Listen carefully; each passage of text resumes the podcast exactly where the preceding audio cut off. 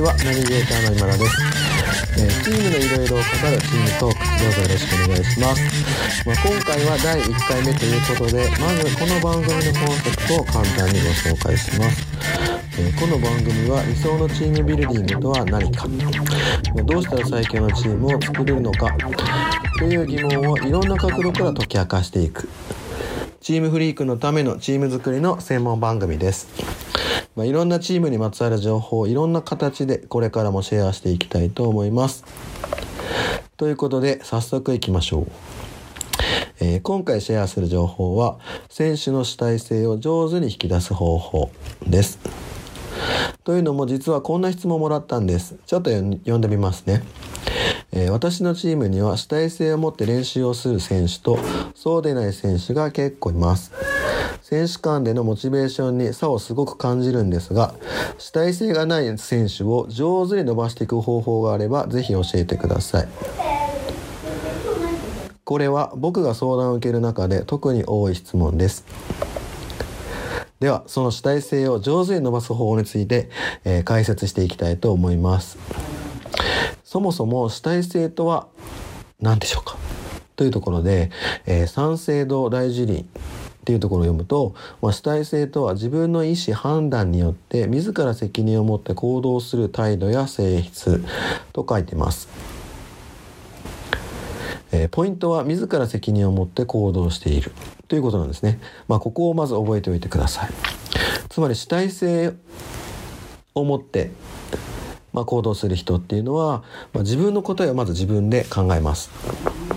でそして自分の考えに責任を持ってリスクを生じで、まあ、行動していく人っていうふうにも言えますよね。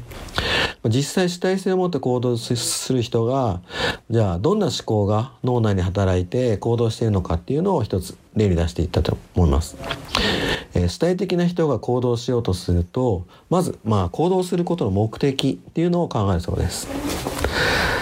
そしてその目的が自分の将来など明確に密接に自分とつながっているっていうふうに紐付けられるとどんな時間どんな場所でもその目的を実現しようと自分なりに考えて行動していくというメカニズムが働くということなんですね。例えば、まあ、サッカー選手になりたいという夢を持つ少年がいたとします。まあ、主体性のある少年はまず自分の意思で本気でサッカー選手になりたいと思っているのでどうしたらなれるのかなっていつも考えてますそして例えばこの練習が将来自分のサッカー選手の夢につながるで明確に紐付けられると、まあ、親やコーチに言われなくてもさらに自分から練習メニューを、まあ、次々次々考えどんどん行動していくようになるわけです。まあ、これは子どもの教育現場でも同じこと言えますよね。主体的に勉強に取り組む選手には同じ思考がやっぱり働いてます。主体的な人は勉強することの目的がその後の自分の将来につながることっていうふうに、まあ、明確に自分と紐付けられてます。だからその主体的な人っていうのは宿題以外でも別に気になることがあれば自分で調べたりとかさらになんか問題があって解く時になんか解き方を自分なりに工夫しようと。方法論も含めて考えて実行するようになります。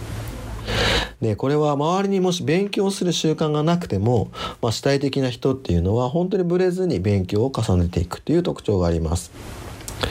まあ、このようにね主体性を持って行動するというのはまず自らの責任で自分が最も効果的だ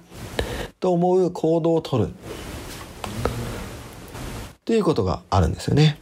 これが主体性を持って行動するっていうところの意味になります。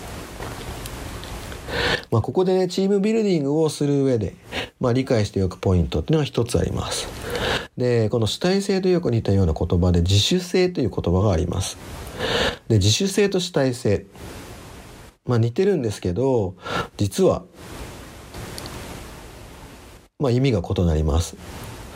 まずはね、その自主性と主体性のそれぞれが持つ意味。で、その違いを知る。で、それらを実は、しっかりと知った上で使い分けるっていうことが最終的に主体性を上手に高める方法っていうふうにつながりますので、まあその部分もしっかりと思いながらちょっと理解をしてほしいなと思います。じゃあ、ここの自主性っていうのは何でしょうかというところです。えー、同じように自主性っていうのは、えー、三省堂の大辞林では自分の判断で行動する態度っていうふうにシンプルに書かれてます。まあ、他人からの干渉事とかサポートを受けずに自分からやり始めるということですね。まあ、自分の意思で判断してやるっていうところに関しては、まあ、主体性とは同じ部分です。ただ主体性と違う部分、ね、先ほどここポイントですよねって言ったところにもある、あの、同じことなんですけど、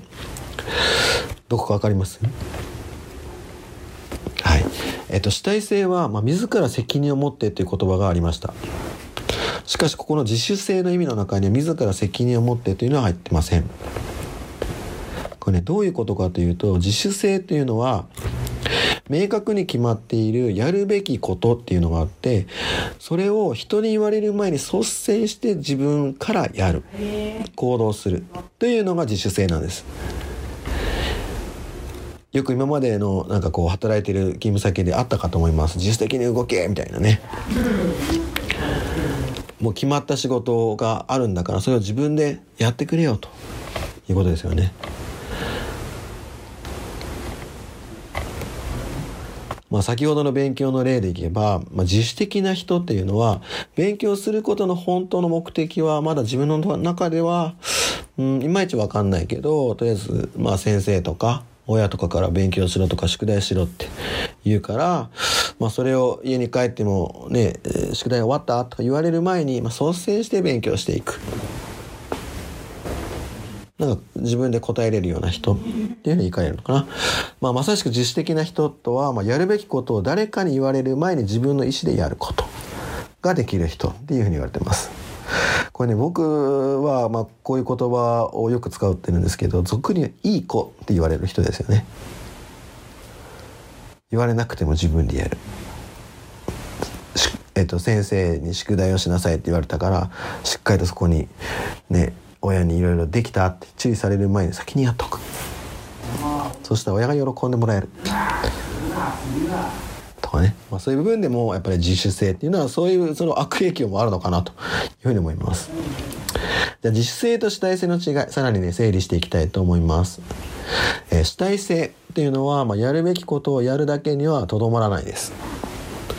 今までもしやってきても効果的でなければスパッとやめます。まあそういうふうに判断することも主体性の行動の一つです。ただ自主性に関しては、ちょっと思考の着眼点が違うので、やるべきことをどうやって人に言われる前にやるかっていうのを最最優先に考えて行動していきます。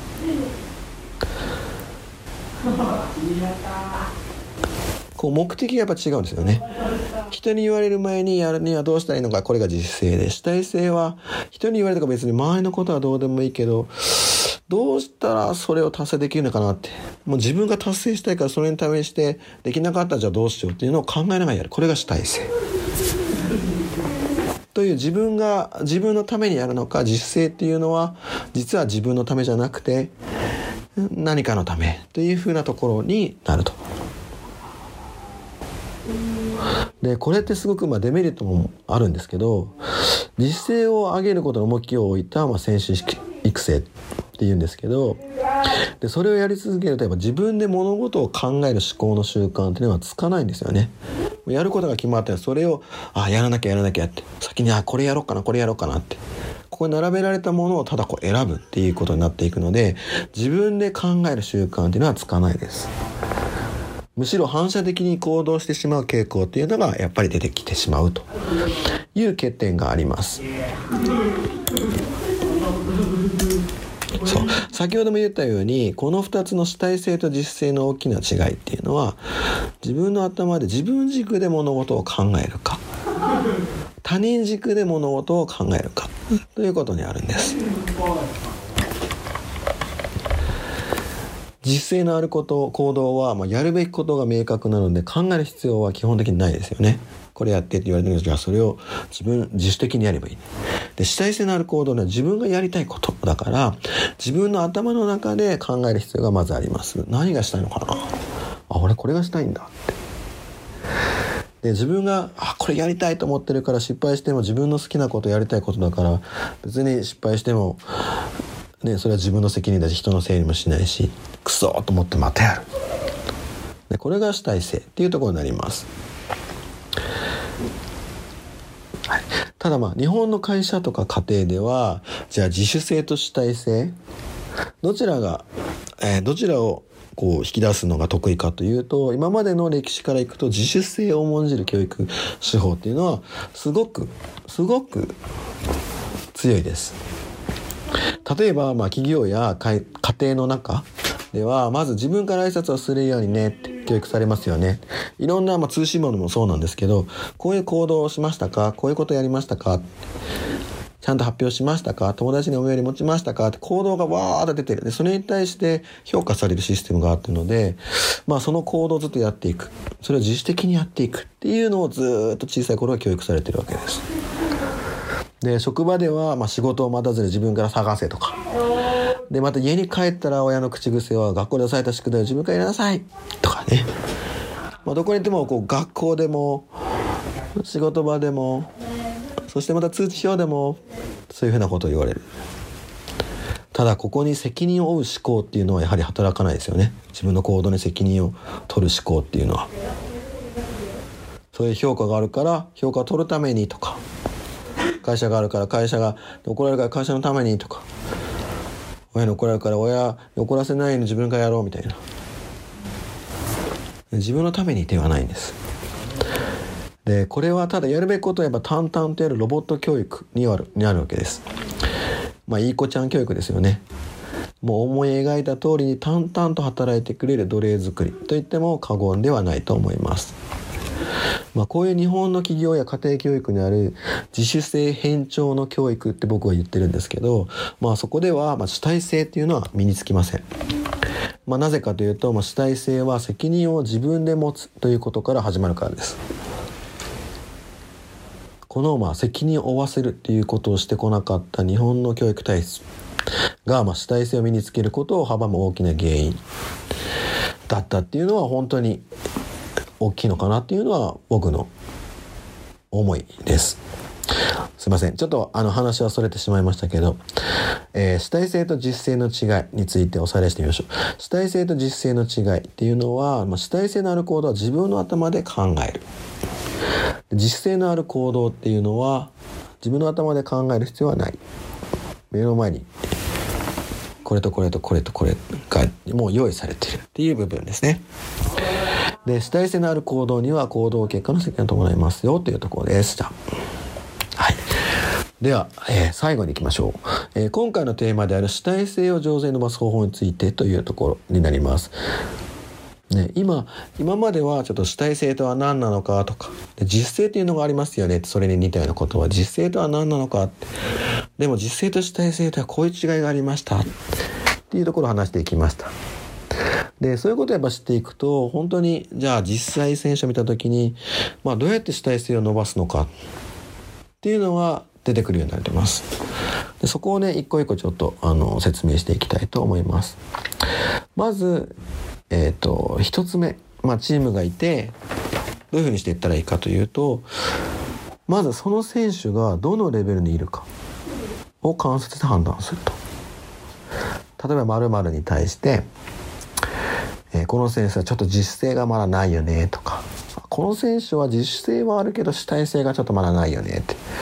でもこの選手は自主性はあるし主体性もあるよねって。いろいろです。で、違う理由っていうのは、ね、人それぞれ違う理由は先ほど述べました。ね、まだ目的が描けない人とか、いろんな人がいる。でそこに原因があるっていうことを知った上で、まず観察するといろいろ見えてきます。では二つ目。自主性がない選手は選手のレベルに合ったまず明確な命令指示からしていきましょうというところです。でこれあの主体性を引き出すための最初の段階っていうのは、えー、意外かもしれないんですけど実は指示命令っていうのが有効です。今は、まあ、これとこれをやってほしい。まあ、その都度明確にやるべきことを伝えることがとても有効と言われています。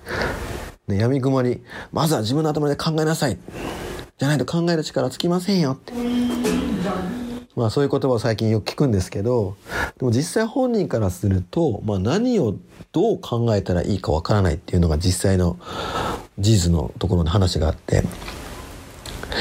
でそれを続けると、まあ、逆に自分はやっぱり考える力がないんだって。自信喪失になってしまうんですね。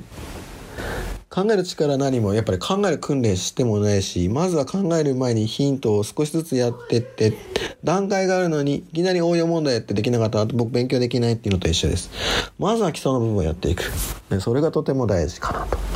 いうところです。で自主性がない選手は何をいつどのようにしたらいいかわからないっていうのをね明確に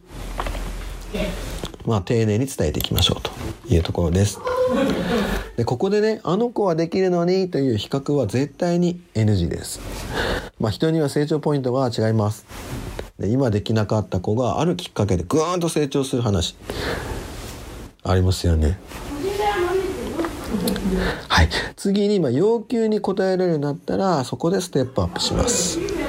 で次は、まあ、今日の練習の中でこれとこれやってもらえるかなってお願いしてみましょう。これ何が変わったかというとやるべきことは明確に指示はしているんですけど実は時間的な自由を与えてます。ここが実はポイントです。でその中で、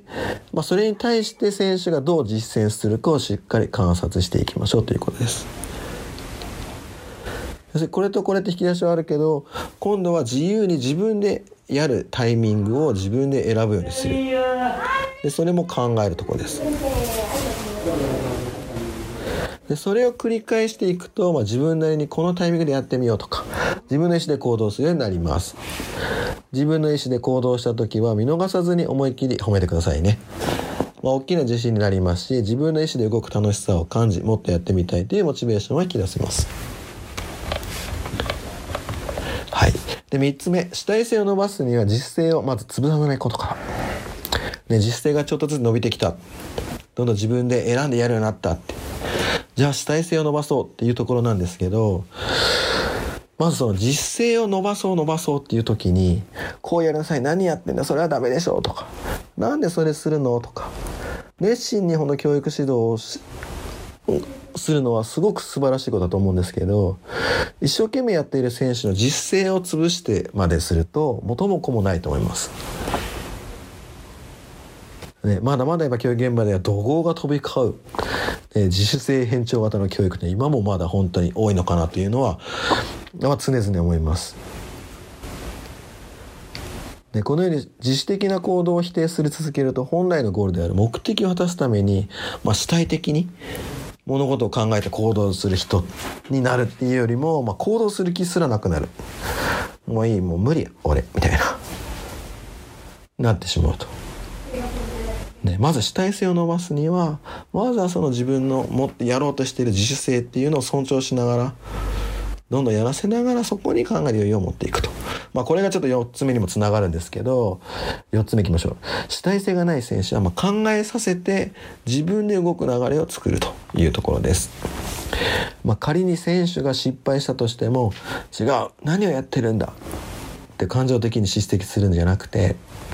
何がどのように違うのかそれによってどんなマイナスが生まれるのかを丁寧に明確に伝えて、まあ、相手が自主的に動ける範囲を広げてあげることがポイントって言われてます。なので、まあ、思いっきり行動を任せてほしいなと思います。で、任された選手自身は、まあ、言わずとも責任を持って行動します。で、たとえ失敗したとしても、まあ、一緒にね責任を分かち合って、まあ、一緒に考えていくとすごく、まあ、選手たちも次こうやってやろうかなってまたそこで考えるヒントもできてくるのかなというところです。はいいかがだったでしょうか？ね、主体性がある選手とない選手を上手に伸ばす方法。ね、まずは選手の状態を見極めましょうというところでした。でその上で今の選手のレベルに合った最適な指導をすること。ても大事です。まあ、選手の状態を見極めるためには主体性自主性の意味と特徴を理解することでしたその上で最適な指導をすることで最適な、まあ、結果がもたらせますというところです、まあ、自主性の上手を伸ばす方法ねまずやるべきことを明確にしましょうねで、さらには次のステップアップでやるべきことをいくつか提示した上で自分で考えさせて動ける流れを作っていきましょう。っていうところです。でこれがまた主体性に今度移行していく場合。で主体性の上手な伸ばし方っていうのは選手の自主的な行動をまず潰さないようにする。そして責任を持って自主的に自由に動けるように一連の行動をもう任せそして認めると。その流れでぜひやってください。ね、この4つの部分で今言ったところでやればそれぞれが成長していってみんなその段階を踏んでやっていくやがてみんな主体性を持って自分で自由に自主的に動くようになります。ね、そうなった時がまた面白いチームになるのかなというふうに思います。以上で、えー、今日の番組終わりたいと思います。まあ、今日も素晴らしいチームビルディングを強いチームをみんなで作りましょう。どうもありがとうございました。